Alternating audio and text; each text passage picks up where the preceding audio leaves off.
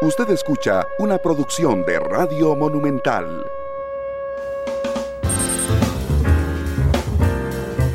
Monumental. La radio de Costa Rica, 2 de la tarde con 4 minutos. ¿Qué tal? Muy buenas tardes, bienvenidos a Matices. Yo soy Randall Rivera.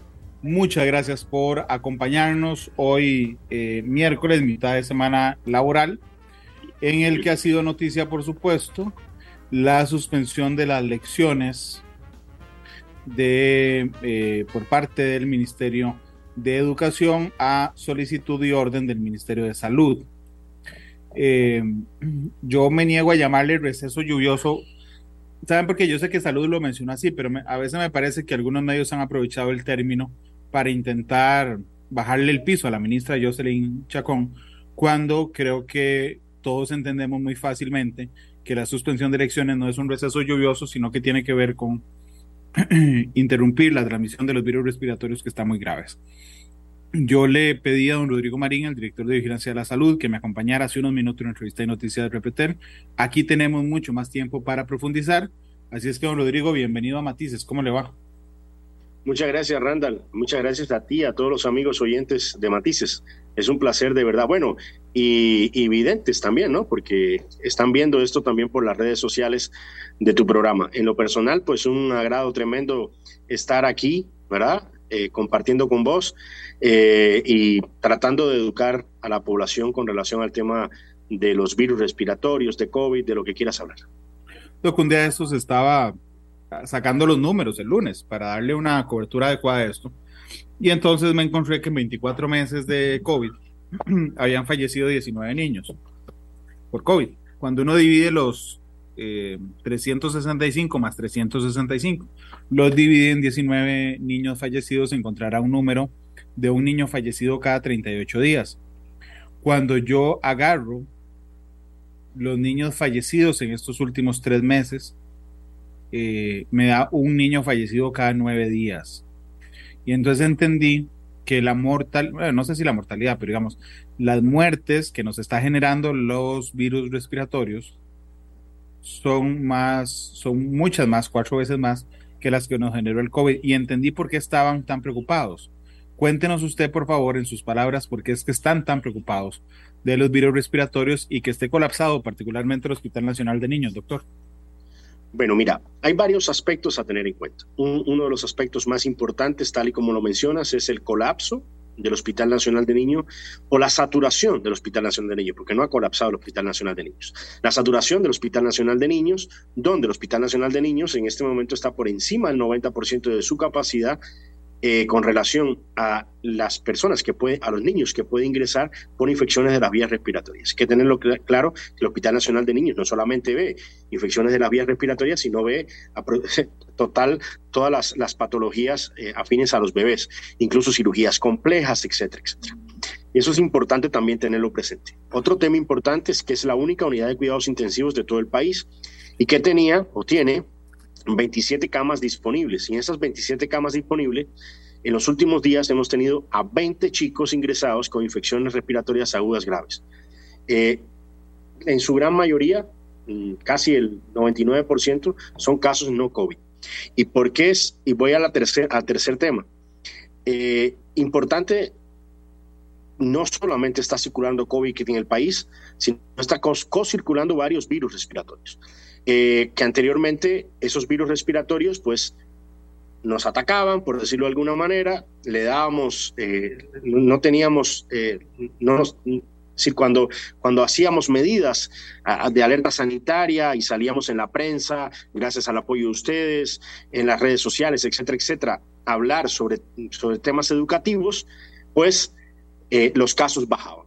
Pero en este momento tenemos la cocirculación de rinovirus, metaneurovirus, virus incitial respiratorio, eh, que ya está posicionándose.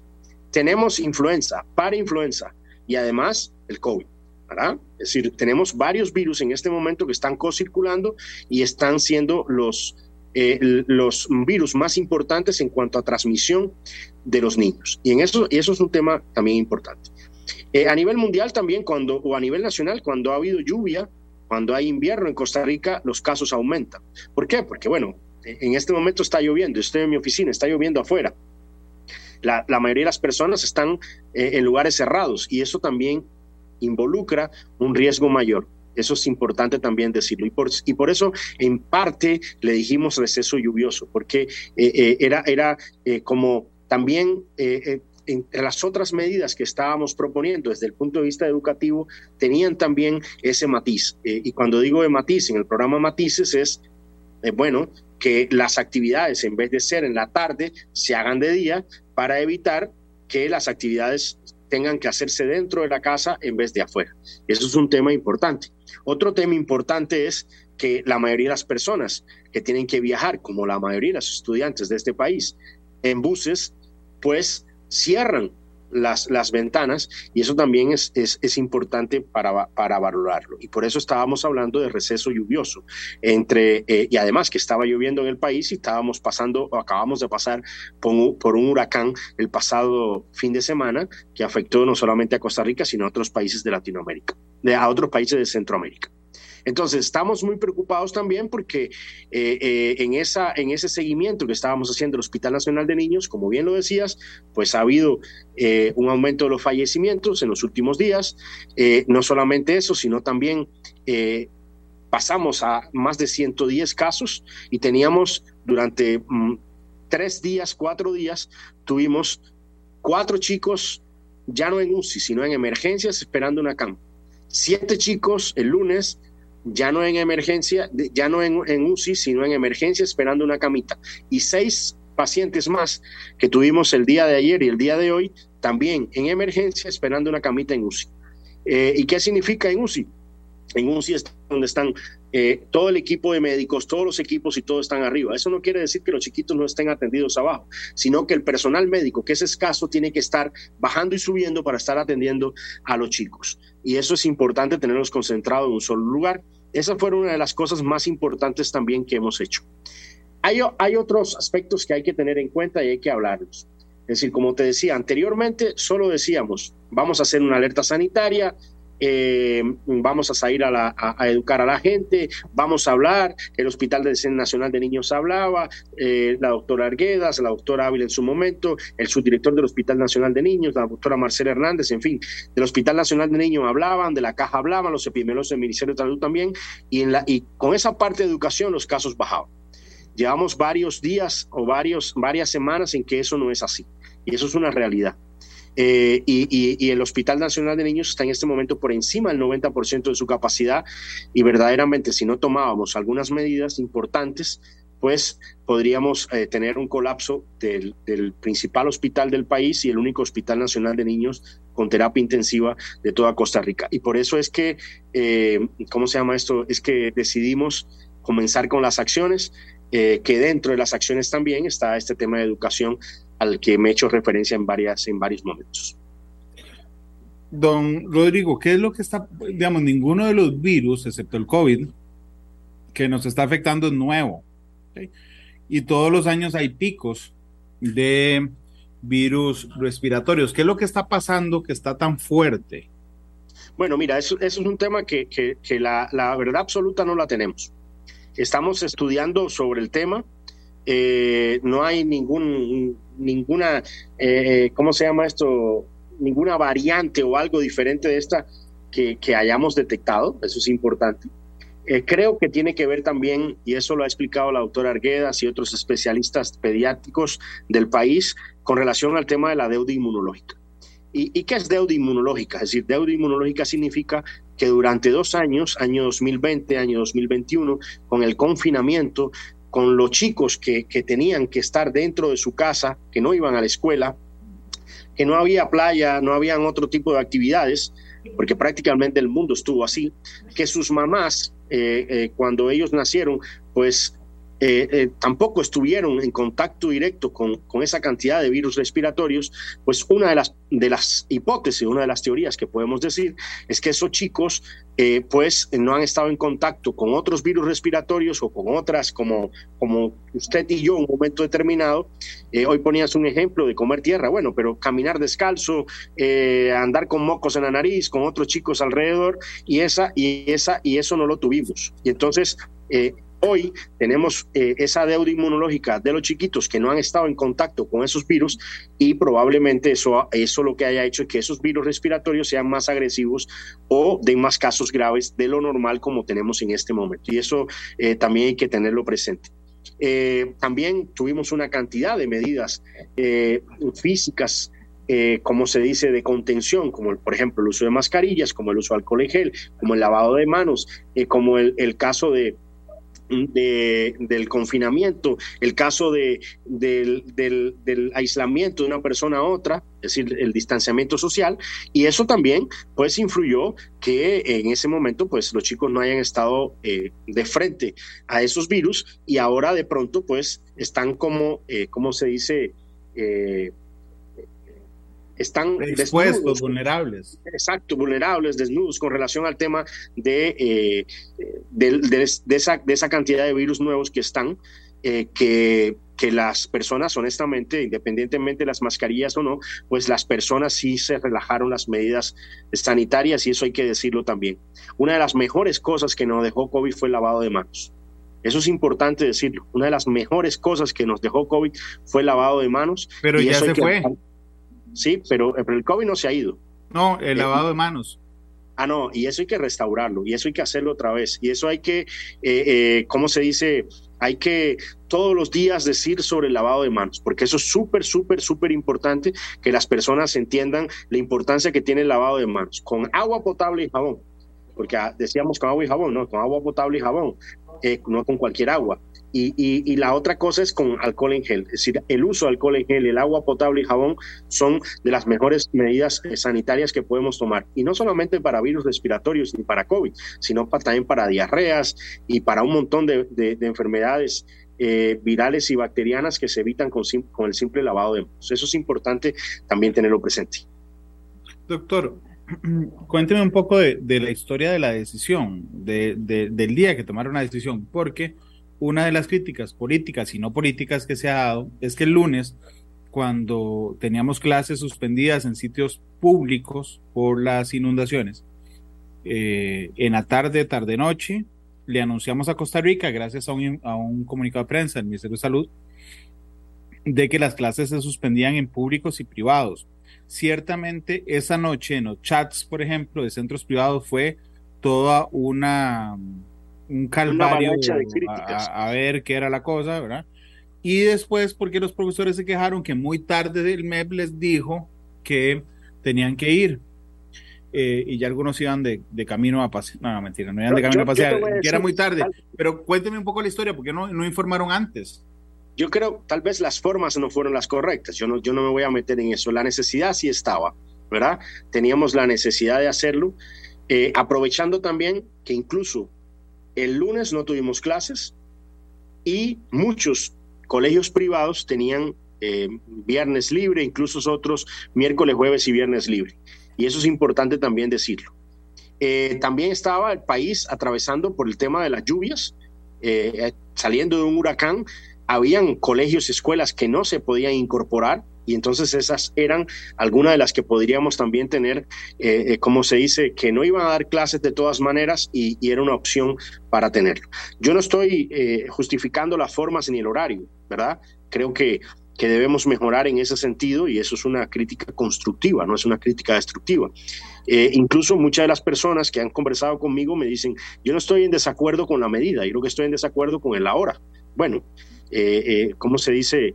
Eh, pedimos disculpas desde el punto de vista de, la hora y la, de eso, pero, pero lo que sí le puedo decir es que la medida era necesaria, fue valorada, fue requete analizada, no fue una medida antojadiza para cerrar las vacaciones ni nada por el estilo, ni darle vacaciones a las personas o a los chicos o a la gente del MEP, no, la verdad es que no, sino aprovechar esta semana para que no se nos eh, colapsara o eh, no solo saturara el Hospital Nacional de Niños por la gran saturación que tenía, que pasó de 89 casos que tenía ingresados el viernes a tener 111 el pasado lunes, incluyendo teniendo siete chicos en, eh, en emergencias con ventilación mecánica, es decir, que están entubaditos y que no tenían camita en, en, la unidad de cuidados intensivos. Y eso significa también un problema, es decir, el día de mañana, que Dios no lo quiera, hay un accidente o algo que involucra a chicos o algo, no tenemos camas de terapia intensiva para tratar otras patologías o, otras, eh, otros eventos que puedan suceder en el país. Entonces, esa era la decisión eh, que había que tomar sí o sí desde el punto de vista epidemiológico y que, que no solamente es la medida de, la, de, la, de quitar las, las clases o no, porque el día de mañana bajan los casos y yo pudiese salir con bombos y platillos diciendo eso. No, no solamente es eso, es una, una, una gama de medidas que hay que tomar eh, y, no, y no decir eh, voy a sacarla, el Ministerio de Salud va a ponerla, sino acatarlas la, la población, porque eso es importante, es decir, si la población no la acata y la población no está convencida de que esas medidas son lo más o, lo mejor desde el punto de vista de salud pública para el país, no vamos a ganar absolutamente nada. En ese sentido es eh, la justificación que tenemos, sobre todo colapso hospitalario, cocirculación de varios virus respiratorios, deuda inmunológica de los chicos y relajamiento de medidas de protección personal. Doctor Marín, dice Javier Peralta, ¿quién dice, Randall, que el lavado de manos se fue? ¿Qué pasó? Que se acabó el jabón. Sea más serio. En este país no somos idiotas, todos sabemos que hay que lavarse las manos. Javier, primero, gracias por escucharnos. Eh, segundo, gracias por tomarse el tiempo del comentario. Y tercero, creo que los datos te desafían, Javier. Eh, no respecto a si somos idiotas o no, sino que claramente me parece a mí los números han venido estableciendo que nos hemos ido descuidando, doctor, en las medidas. De hecho, José Gabriel Sánchez le responde, la gente ya no lo hace, por ejemplo, en locales comerciales ni siquiera ponen jabón. Antes usted veía la fila ahí para entrar al mall en eso es importante decir, porque estábamos buscando nosotros, nunca hubo, hubo la obligatoriedad con el COVID de poner todo el mundo jabón o algo, sino era una recomendación, pero todas las personas lo hicieron. En muchos centros comerciales y todo lo quitaron. Es decir, eh, y, ojalá que se retomen esas medidas. Yo, yo voy a ser una de las personas que voy a tratar de recomendar eso. Eh, y sobre todo, eh, lo que más importa no es que lo tengan afuera, sino que la gente lo haga. Y, otro tema importante con relación al tema de los chicos, si tú eres papá de menores de edad, sobre todo menores de un año, y, vas a interactuar con ellos, llegaste del trabajo, aunque sea un trabajo en una oficina, ¿verdad? Lo mejor que puedes hacer para ayudar a tu familia, a tus hijos, es llegar a casa, echarte alcohol en gel, lavarte las manos, lavarte las manos con agua y jabón antes de interactuar con ellos, porque puedes tener perfectamente el virus eh, eh, sin sitial respiratorio, eh, influenza, lo que sea, en las manos y eso puede suceder en las manos, otras partes del cuerpo, y eso puede traer consigo que le transmitas a tu familia de afuera lo lleves a casa. Entonces, eso es importante hacerlo, pero no solamente para virus respiratorios, como lo decía anteriormente, sino con una de las cosas que nos trajo el COVID, las cosas malas que trajo fueron millones, pero las cosas buenas que trajo fue que el lavado de manos no lo estábamos haciendo correctamente, no lo estábamos haciendo con asiduidad y que disminuyó considerablemente cuando tuvimos eh, los casos de COVID y el lavado de manos era una, una cosa que hacían muchas personas, incluso no sé, pero a mí me quedó el tips de echarme alcohol en gel a cada rato en, en las manos. En, vez de tomar café, pues lo hago así. Eh, eso es un tips que me ha ayudado bastante y los casos de diarrea disminuyeron un 50-60% a nivel nacional con, eso, con solamente la medida de lavado de manos. Doctor, el, se hizo público un documento que le compartieron a usted. De hecho, eh, Glenn, ¿puedes pedirle por favor que está en la cabina de Monumental? Que le pida a Canal 2 que si me permite compartir la pantalla, por favor. Porque eh, hay un documento que le envían al doctor Marín. La comisión Vamos a ver, dice, por medio de la presente me permito saludarle al haber remitido las recomendaciones del Grupo Técnico de Vigilancia de la Enfermedad COVID-19, así como otros virus respiratorios, que ha emitido a raíz de la situación de varias semanas de plétora en el Hospital Nacional de Niños por las infecciones respiratorias agudas graves que se han generado durante el 2022. Y vienen seis recomendaciones. Insistir en educación a los padres sobre no llevar a los niños a actividades a centros cerrados, considerar hacer una semana de receso lluvioso en los centros educativos, retomar el uso de mascarilla en espacios cerrados y transportes a fin de proteger a los niños, fortalecer el recurso humano en servicios de pediatría, que el Ministerio de Salud refuerce el mensaje de que los establecimientos comerciales tengan lavamanos para que la gente se higienice las manos al entrar y salir, impulsar que las actividades sociales se realicen en espacios abiertos, impulsar el proceso de la construcción de la torre médica en el Hospital Nacional de Niños. Yo ahora le decía al doctor, medio en broma, aquí está el documento, es este, medio en broma, que cuando se los mandaron, la ministra Well seguramente tenían tapado el punto de las mascarillas, porque todos los demás los implementaron excepto el de las mascarillas. Eh, así es que, doctor, se lo vuelvo a preguntar para que podamos hablarlo con mayor profundidad. Si establecieron todo y la recomendación es establecer de nuevo las mascarillas en uso cerrado, ¿por qué no las establecemos, doctor? Vamos a ver, el, grupo técnico es un grupo técnico, ¿verdad? Eh, no es un grupo que va a ordenarte, es decir, lo que te dice, yo te sugiero que, que, que, que hagas esto y esto y esto sería lo más recomendable, ¿verdad?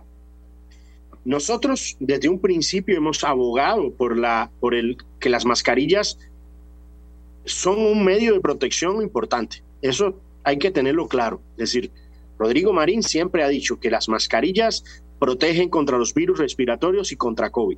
Importante, las mascarillas de alta gama, mascarillas mm, eh, quirúrgicas eh, y, tipo N95, KN95 para no meterme en enredos desde el punto de vista de, de, de marca ni nada. ¿Verdad? Eso es importante. Eso es un estudio que hizo el, Instituto de Higiene y Epidemiología de los Estados Unidos, no yo, con relación al tema de las, las mejores mascarillas. ¿Ok? Es importante también decir que anteriormente, anteriormente a COVID, habíamos tenido picos respiratorios de otros virus respiratorios y nunca tampoco se puso obligatoria la mascarilla, ni tan siquiera se recomendaba el uso de mascarillas de forma voluntaria.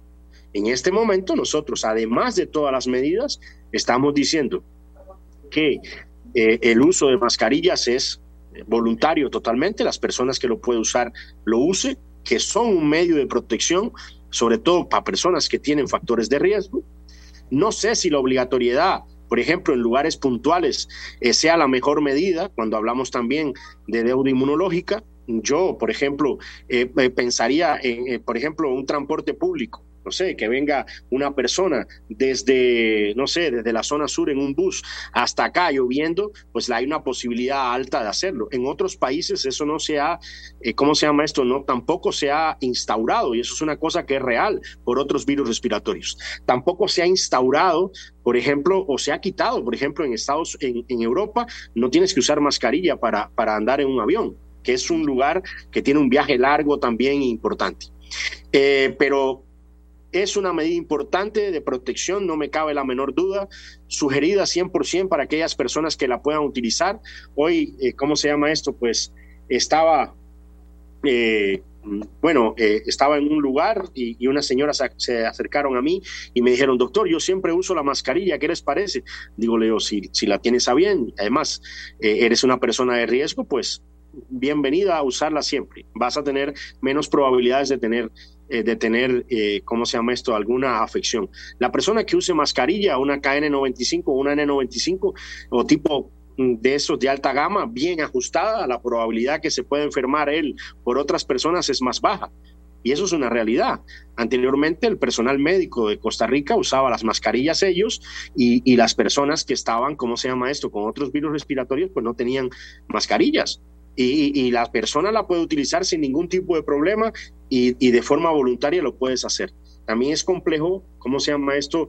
Eh, como te decía, del tema del tipo de mascarillas. Decir, la mayoría de las personas en Costa Rica tienen un problema económico grande y, y sería, ¿cómo se llama esto? Pues el tema de, uso de mascarillas de alta gama, tendríamos que ver o valorar cómo, cómo pudiésemos hacérselas, eh, cómo se llama esto, para que puedan utilizarlas. Eso es un tema también a tener presente. Hay otras cosas que se pueden hacer también, además de esas, que son mejorar la ventilación en los centros educativos, es decir, que los centros educativos, que las oficinas, que los centros laborales tengan eh, muy buena ventilación.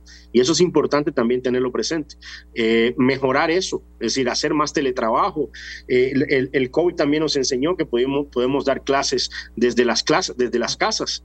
Eso también es importante, es no, yo no digo todos los días, pero al menos un día. Es decir, hay muchas medidas que se pueden tomar, pero la mayoría de las medidas que están ahí son medidas importantes para que las personas entiendan que esas recomendaciones son para que las utilicemos. Y si te dice el grupo técnico y te está diciendo el Ministerio de Salud y el doctor Marín que, que las mascarillas son una, una muy buena forma de protección, pues la puedes usar sin ningún tipo de problema. No tienes ningún problema para no usarla. Y te va a proteger a ti. Y en términos generales, no solo en el tema de las mascarillas, ¿por qué recomendaciones y no órdenes? No sé, decir, yo no sé, tal vez por, por, por, donde nací, cuando, cuando te dan órdenes así es un poco más complejo. A mí me gusta decirle a la gente las cosas, los pros y los contras que tiene. En un momento determinado, cuando teníamos las, las mascarillas obligatorias para COVID, era porque la persona que tenía COVID le podía pegar, es decir, había forma de transmisión a otra persona, a pesar de que usara mascarillas. Con esto de los virus respiratorios, ¿verdad? Pues eh, ese análisis no, no, no lo conozco, no lo tengo. Entonces, e, en ese sentido, no lo sé. Es decir, yo, yo, yo abogo mucho más que las personas estén educadas y que las personas entiendan eh, eh, las ventajas que tiene el uso de las mascarillas a decir con una pistola, por decir algo, ponte la, mascarilla. Es decir, no sé, es decir, es mi forma de, de, ver eh, o, o, de, pensar en ese sentido. Lo, lo, entiendo en usted, lo entiendo en usted, pero creo que también es una característica de esta administración. Yo, yo sé que usted no es político, pero a lo que me refiero con esta administración es este de que el ministerio como tal mmm, parecieran ordenar, solo hacer recomendaciones. Bueno, es decir, eh, eh, en otros, como te recomiendo, es decir, como te, como te digo, anteriormente no se utilizaba para, para infecciones de las vías respiratorias o otros virus respiratorios. Se utilizó a nivel mundial para COVID. Yo no estoy diciendo que no sea una buena protección, estoy diciendo que es una excelente protección contra otros virus respiratorios también.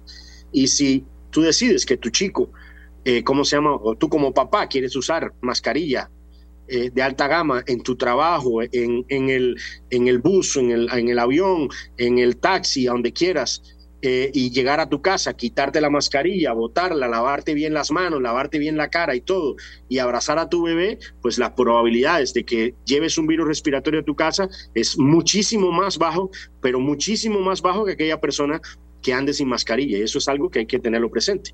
Es decir, yo no sé, es decir, no es una decisión eh, ¿cómo se dice?, que, que me corresponde a mí. Eh, habría que valorar, por ejemplo, en espacios cerrados como transporte público, en un país que llueve todas las tardes, eh, si sería más factible hacerlo de esa manera o no. Mm. Habría que valorar también el tipo de mascarilla, habría que, habría que valorar también el tema este que te estaba hablando de la deuda inmunológica, que muy probablemente nos afecte no solo a los niños, sino a otras personas. Doc, no le toca a usted, pero entonces ¿a quién le toca? Es una decisión de la ministra de Salud, es decir, de, los altos, de la alta jerarca del Ministerio de Salud, es una cosa que es real. Pero igual, si me pregunta a mí, es decir, yo estaría por abogar como te estoy hablando, es decir, te estoy diciendo que la mascarilla es una muy buena protección, que mucho mejor en, ¿cómo se llama esto?, eh, para personas de riesgo y que bueno, si, si, si la gente en Costa Rica no las usa y sigan aumentando los casos, pues muy probablemente tengamos que tomar decisiones diferentes para tener resultados diferentes. Yo no te estoy diciendo que esté escrito en piedra y que no lo hagamos, ¿verdad? Esperemos esta semana a ver cómo va. Hay que ponerse una piedra en el pecho también, porque muchas personas hablaban. Hay que tener al chiquito en el Hospital Nacional de Niños. Hay que tener el riesgo de los chiquitos. Si tú tienes hijos menores de, de, tres años, eh, hay que tenerlo así hay y hay que pensar en ellos también. Créanme que no, que no duermo pensando en esa situación del Hospital Nacional de Niños y que nos tiene bastante, eh, es decir, eh, eh, bastante, bastante triste la evolución que tenemos en este momento. Ojalá que no tengamos que tomar más medidas, pero estamos abiertos a tomar cualquier tipo de medidas. Eh, si, si habrá que tomar la medida de poner las mascarillas en espacios cerrados, eh, o la situación no, no, no mejora, pues yo, yo, sería la primera persona que le diría a la, a la, ministra, mira, la gente con educación no entiende. Vuelvo y repito, es una decisión de cada persona, ¿verdad? Es una decisión de cada persona. Doctor, yo, yo defiendo, toda mi vida lo he hecho, la libertad personal, porque Analia me dice, ¿qué necio, Randall? Y yo, vean, no, además, les voy a confesar algo, yo no estoy a favor de obligar a la gente a usar mascarilla. O sea, a mí, entendiendo las razones y los argumentos que, el doctor y el doctor entonces eh, Salas nos daban anteriormente sobre el uso de las mascarillas, pues uno lo entendía, pero yo no. Yo era más, realmente yo decía, no, es que es decisión de cada persona. Hoy sigo pensando que es decisión de cada persona. Mm, mm, pero las entrevistas, como la que le estoy haciendo al doctor Marín, no se basan en lo que a mí me parezca. Se basan en entender por qué antes sí y ahora no. Y aquí va una pregunta de esas de por qué antes sí y ahora no. ¿Usted cree que hay, doctor, aquí es una opinión muy personal, le pido que sea lo más abierto que, que, pueda, ¿Qué es porque es la ministra? O sea, vamos a ver, yo no sé si es una dosis de machismo, no sé si es una... No, no, no, no la decisión, no, no sé si es una dosis de machismo o no, pero si el, si el doctor Salas hubiera dicho, se van una semana para la casa, no se usa mascarilla, todo el mundo hubiera dicho, perfecto, doctor, muchas gracias. Pero como es la ministra que ha sido mediática, todo se le viene encima. Sí, vamos a ver, es decir, si tomamos una decisión de, de, hacer un receso, es malo. Si no la tomamos porque nos los pide el, grupo técnico, también es malo. Pero es malo ahora que está la ministra, con Salando pasado. Exacto, es muy probablemente, y lo hablaba en un círculo de amigos, que muy probablemente en otra época pues hubiéramos tomado esa decisión, que se tomaron decisiones también en la noche, eh, se tomaba una decisión y muy probablemente no hubiera tanto problema como hay en este momento. Yo creo que la decisión que se tomó de parar las clases por cuatro días, ni tan siquiera eh, tres semanas, cuatro semanas eh, de por vida, ni nada, cuatro días, y donde habían chicos que no iban a poder estar en colegios o escuelas esa semana, que muchos chicos, ¿verdad? Muchos chicos tenían, ¿cómo se dice? días libres esta semana, porque tengo eh, familiares que, que, así están, ¿verdad? Es decir, de miércoles, jueves y viernes, de viernes libre, es decir, eh, era la, la, situación o era el momento correcto, sobre todo por la situación epidemiológica que teníamos en, y, en la saturación del Hospital Nacional de Niños y la cantidad de niños que estaban en emergencia sin camita de UCI. Eh, tal vez hoy una persona que me esté odiando o diciéndome cosas, yo le, le esté salvando la vida a su hijo, ¿verdad? Y, voy a ser el hombre más feliz del mundo entero tomando esa decisión y que la ministra de Salud también la haya tomado. Eh, ya, ¿cómo se llama este? El tema de que uno más, uno menos, ya eso no es problema. Pero créame que las decisiones siempre se toman con evidencia científica y buscando eh, lo mejor para las, para las personas y para la salud pública de Costa Rica. Yo no gano absolutamente nada y tampoco pierdo absolutamente nada eh, ayer tuve que, buscar, eh, que ser medio loco para ver cómo llevaba a mi hijo de la escuela para atrás, ¿verdad? Porque muchos colegios incluso abrieron a pesar de todas las medidas que se tomaron y todas las recomendaciones que hicimos. Entonces, eh, eso es parte de la vida. Es decir, yo sería la persona más feliz del mundo entero que que, que, con estas medidas hayamos salvado vidas. Y eso no significa cerrar las puertas de otras medidas. Es decir, si tendremos que, que la gente no entiende por, por, por, la, por la parte voluntaria, pues tendríamos que, valorar la parte también de, de, poner medidas, eh, es decir, eh, obligatorias. Es decir, eh, vamos a ver cómo, cómo podemos tocar este tema. No es una decisión que me toque a mí. Yo puedo dar una recomendación, pero ya la obligatoriedad o no, ya es otro, otra harina de otro postal. Y si se va a hacer, eh, los espacios cerrados son muchos, es decir, no solamente las escuelas, son muchos, las oficinas, eh, los sets de televisión, es decir, no sé, un montón, las eh, todas las oficinas, no lo sé, es decir, habría que tomar una, una decisión bien consensuada y con las autoridades para, para ver esa, ese tema. Yo abogo por, por el buen conocimiento del costarricense, por el buen sentir del costarricense, por también que, completen los esquemas de vacunación, que se vacunen contra influenza, contra COVID. Vuelvo y repito, eh, eh, Costa Rica es un país privilegiado en cuanto al tema de las vacunas. Eh, tengo familiares en Cuba que tienen otro tipo de vacunas y que añoran tener las vacunas que tenemos en Costa Rica. Se las pondrían, pero eh, en los brazos, en las piernas, donde se las pongan, donde quieran ponérselas. Y aquí en Costa Rica tenemos vacunas que, posiblemente se echen a perder porque las personas no, no acuden a los, a los vacunatorios. Y no solamente contra COVID, sino contra influenza. No podemos dejar los esquemas de vacunación que tenemos, eh, ¿cómo se llama esto? vigentes en el país eh, y, dejarlos votados. Hay que seguir vacunándolo también. Eh, hay enfermedades como toferina, como sarampión, como rubiola, que tienen una afección muy grande y que gracias a Dios en Costa Rica pues tenemos un programa de inmunizaciones totalmente gratis y ampliado y muy grande. Entonces esas son las recomendaciones más importantes que yo le daría a la gente. Doctor, permítame ir a una pausa comercial, la primera que tendremos en Matices. Regresamos, me interesa entender la dinámica de estos virus en el sentido de que, ok, ¿quién se los pega?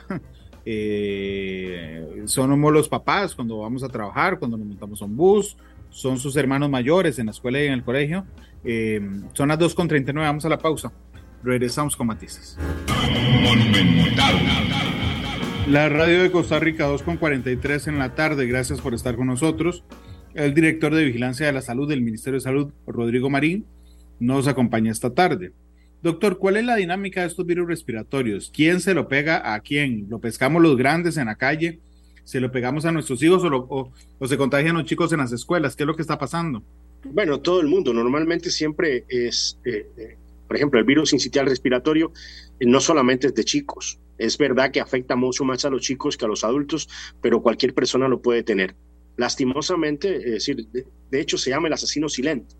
Es decir, lastimosamente, o le dicen así, perdón, lastimosamente, como se dice, lo puede transmitir cualquier persona, es más frecuente eh, en niños, eh, es mucho, por ejemplo, una de las razones por las cuales eh, quitamos las clases es porque es muy frecuente que los chicos mayores pues tengan el virus, interactúen con el virus, tengan el virus, no le dé tan fuerte y lleven ese virus a la casa.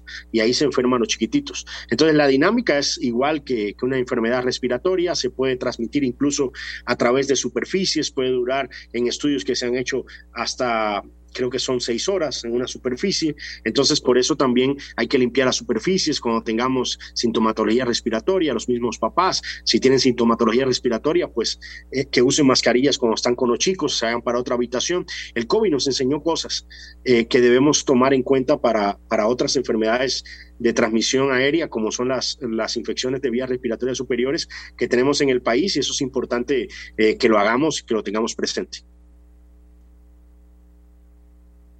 Doctor, una de las recomendaciones en el documento es la infraestructura del hospital de niños. Cuando yo era chiquillo veía Teletón, por supuesto, supongo que todos veíamos Teletón, para la construcción de la torre del hospital de niños. Y hace un par de años que fui por la emergencia de alguno de mis hijos, cuando uno entra por emergencia, digamos, del hospital, al frente hay una torre, efectivamente.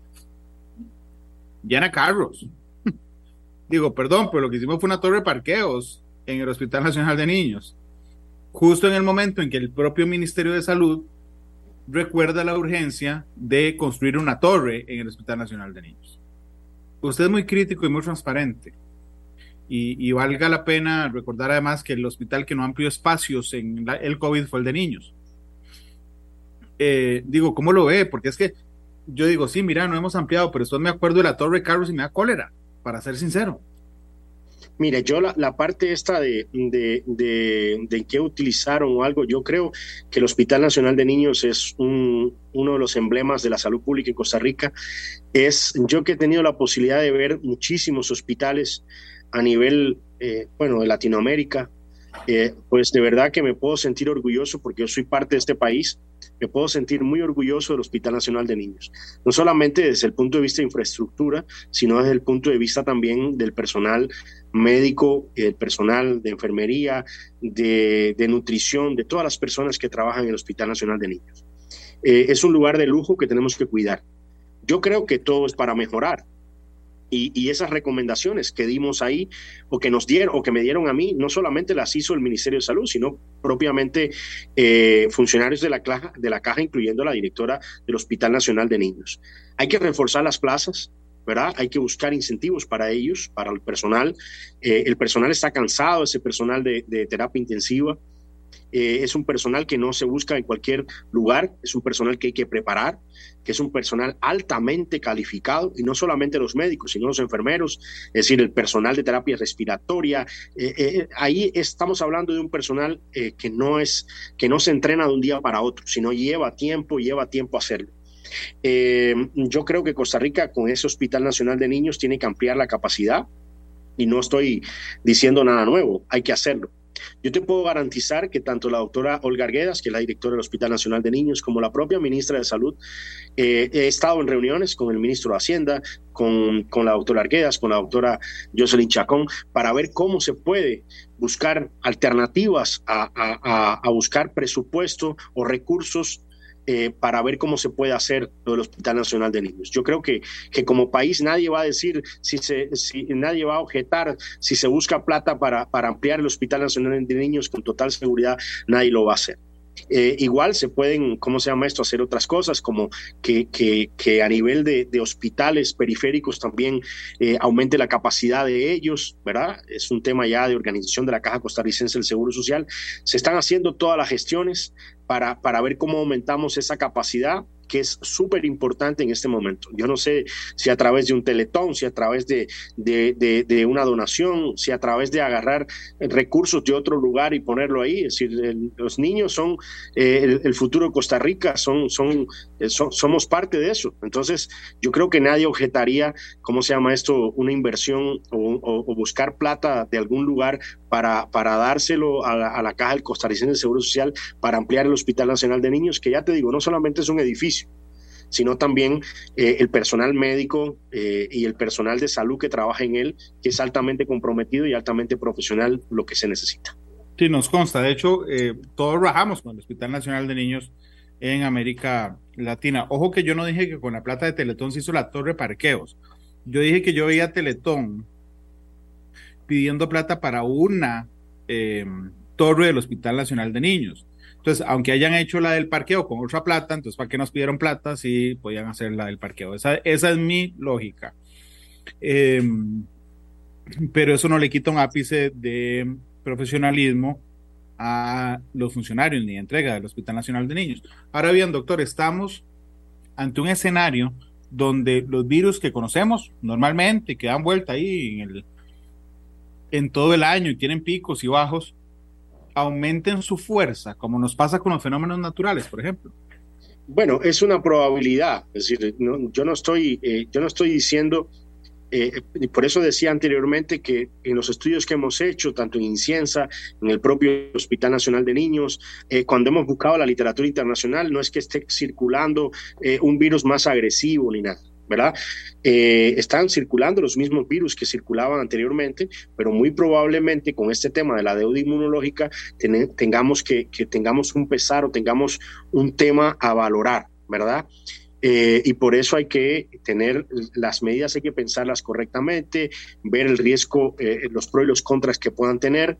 Eh, y, eso es algo que hay que, que hay que tener presente, el riesgo este de la, de, de la deuda inmunológica que puedan tener los chicos eh, con relación a esos dos años. Y no solamente por, por, ¿cómo se dice?, por ellos mismos, sino por sus mamás que no le dieron, que no tuvieron también eh, ese intercambio con otros virus, otras bacterias, otros microbios, por decirlo de alguna manera, y que dieron la lactancia materna y no le tra traspasaron esos, esos anticuerpos o esas defensas a los chicos. Y eso es importante también tenerlo presente. Todas estas cosas eh, que estamos viendo en este momento eh, son un, conglomerado de cosas que, que, nos están afectando en este momento y que la solución o parte de, la, solución al problema pasa por tomar medidas nosotros diferentes. Y vuelvo y repito, a lavado de manos, eh, vuelvo y repito a, no llevar chicos que estén enfermos, que los maestros sean garantes del tema, eh, que, nos lavemos las manos y tengamos una higiene correcta cuando vayamos a interactuar con chicos, sobre todo chicos menores de un año. Eh, la mayoría de los chicos en este momento que tenemos en la casa eh, o en, tenemos en el Hospital Nacional de Niños son menores de tres años. Cuando vengan los hermanitos de afuera, que se laven las manos también. Eso es importante. Si tienen factores de riesgo o pues usen mascarillas. Todas aquellas personas que quieran usar mascarillas, pues es voluntaria, es una forma de protección importante. Las mascarillas de alta gama pues protegen contra la transmisión o que se enferme uno de virus respiratorios, es importante también decirlo. Eh, es decir, hay una serie de medidas que debemos tomar y esta parte también de la ayuda de, de, la caja, de la presidencia ejecutiva, de la gerencia médica del Hospital Nacional de Niños para que pueda eh, mejorar eh, su capacidad hospitalaria en cuanto a plazas de médicos, de enfermeras, de terapistas respiratorios y capacidad de local, pues me parece que, que debe ser una prioridad. Habrá que, que tener esto, llevarlo al Consejo de Gobierno, a la presidencia ejecutiva de la caja, raspar la olla, tal vez haya un montón de plata por ahí que se está utilizando, malgastando en otra cosa y que se puede utilizar perfectamente en este tema que es prioritario para el país, máxime que es el único hospital especializado del país y es el único lugar donde tenemos especialistas eh, en terapia intensiva en todo Costa Rica. Entonces eso es importante también manejarlo y tenerlo presente. Son las 2.53, doctor. Permítame ir a una pausa, regreso 30 segundos con usted. Además, tiene que escoger la canción con la que quiere irse del programa. Así es que vamos a la pausa y volvemos con más del señor del doctor Marín. La radio de Costa Rica 2.55. Gracias por estar con nosotros. El doctor Rodrigo Marín nos acompaña hoy. Nos queda un minuto prácticamente de programa. Eh, doctor, el mensaje por favor a los costarricenses de cara a las decisiones que toman, estemos de acuerdo o no, ustedes en el Ministerio de Salud, doctor? Una, completar esquemas de vacunación. Eso es importante. Ponerse los refuerzos de COVID y todas las, recomendaciones que, que, da el Ministerio de Salud y la Caja con relación al tema de las vacunas. Segundo, lavado de manos. Nuevamente retomar esto. Uso voluntario de mascarillas a todas las personas que la quieran usar, sobre todo aquellas personas que tengan factores de riesgo. Algo muy importante, evitar el contacto o llevar a los chicos pequeños, menores de un año, a lugares que estén con, muchas personas o hacinados. Esas son de las, de las medidas más importantes que podemos tomar en este momento. Recordar que Costa Rica es un país privilegiado con relación al tema de las vacunas, que muchos otros países quisieran tener las vacunas que tenemos en Costa Rica y el programa ampliado de inmunizaciones. Eh, que son vacunas seguras y que las, estas vacunas son vacunas que han estado, que tienen muchísimos estudios a nivel internacional. Y cuidarse, eso es lo más importante en este momento, cuidarse, cuidarse y cuidarse, sobre todo los papás, los maestros eh, y los hermanitos mayores que llegan a la casa. Doctor Marín, muchas gracias por habernos acompañado. un placer enorme. ¿Con cuál canción quiere irse, doctor? vamos a ver, voy a decirte una. Se llama eh, cualquiera, ¿no? Es decir, cualquiera, ¿verdad? Sí, por favor. Eh, a mí me gustaría una canción que tiene que ver con Cuba, que se, se canta Willy Chirino y dice, ya viene llegando. sí, cuando era muy pequeño, mi, mi padre me vistió de marinero, esa. Sí, mi padre me vistió de marinero. Tuve que navegar 90 millas. Ya viene llegando. Es una canción que tiene mucho, mucho sentimentalismo desde el punto de vista de cubanos. Eh, bueno, mm, hay, en todos los países hay cubanos por ahí regados. Eh, veo a los venezolanos que están caminando y también veo a los cubanos que lo tienen que hacer para irse de su país. Costa Rica es un país privilegiado, un país democrático, de verdad. Cuiden esa democracia o cuidemos esa democracia entre todos. Un abrazo grande. Este programa fue una producción de Radio Monumental.